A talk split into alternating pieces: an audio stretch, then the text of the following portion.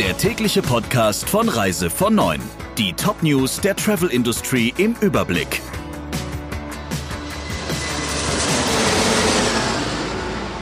Mit Ursula Lampe. Schönen guten Morgen. Kreuzfahrten unter dem Eindruck der Corona-Pandemie, wie kann das gehen? Dazu hat die EU jetzt einen 50-seitigen Vorschlagskatalog vorgelegt. Daran wird beispielsweise empfohlen, Risikogruppen besonders zu behandeln. So sollten beispielsweise Menschen, die älter als 65 sind oder unter chronischen Krankheiten leiden, vor Reiseantritt mit einem Arzt besprechen, ob ihr Gesundheitszustand die Reise erlaube. Zudem sollten Aktivitäten und Services an Bord nach Altersgruppen organisiert werden. Den Reedereien empfiehlt die EU außerdem, die Kapazitäten an Bord zu beschränken und zunächst mit kürzeren Reisen zu starten. Außerdem sollten für den Fall der Fälle Kabinen freigehalten werden, um mögliche Covid-19-Fälle schnell isolieren zu können, so die Empfehlung der EU. EasyJet gibt die innerdeutschen Flüge auf. Die Airline will zum Winterflugplan 16 der 34 in Berlin stationierten Flugzeuge abziehen und die Mitarbeiterzahl deutlich reduzieren. Eigentlich wollte EasyJet am 7. September wieder mit Inlandsflügen starten. Nun überlässt die Airline der Lufthansa das Feld. Die Herausforderungen, die es bisher unmöglich gemacht haben, in Berlin profitabel zu sein, bestehen weiter und wurden durch Covid-19 verschärft, heißt es laut RBB in einer internen Mitteilung. Ganz schließen werde EasyJet die Basis in Berlin aber offenbar nicht.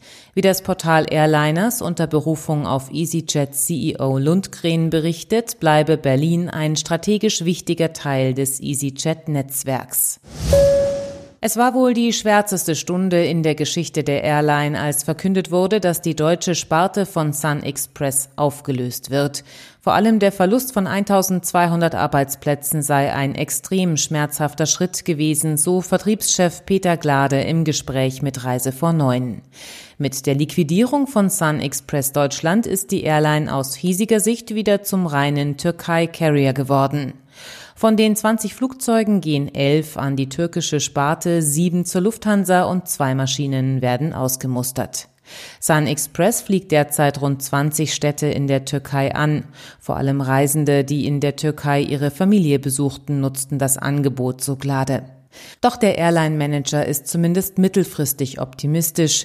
Nach einer Aufhebung der Reisewarnung werde die Türkei allerspätestens 2022 in touristischer Hinsicht wieder das Vorkrisenniveau erreicht haben, so der Vertriebschef.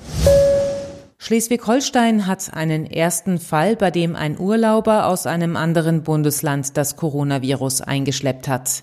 Eine 90-jährige Frau aus Düsseldorf hatte in einem Hotel in Timmendorfer Strand Urlaub gemacht und von ihrer Infektion offenbar nichts gewusst, so die Lübecker Nachrichten. In der Uniklinik Lübeck wurde sie dann positiv auf Corona getestet, allerdings eher zufällig, da sie aus einem anderen Grund ins Krankenhaus gebracht wurde. Die 90-jährige wurde unter Quarantäne gestellt. Die Briten lockern die Quarantänevorschriften für Einreisende. Laut Medienberichten müssen sich Besucher aus rund 75 Ländern, darunter auch aus Deutschland, ab kommenden Freitag bei ihrer Ankunft nicht mehr in eine 14-tägige Selbstisolation begeben. Wie die Zeit berichtet, gelte diese Regelung jedoch nicht für das gesamte Vereinigte Königreich. Ausgenommen sind demnach Wales, Schottland und Nordirland. Gleichzeitig lässt das Land den im März verhängten generellen Lockdown inzwischen allmählich hinter sich.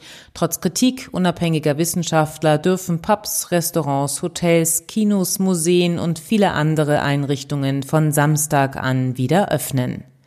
Soweit das Wichtigste aus der Branche. Ihnen noch einen schönen Tag.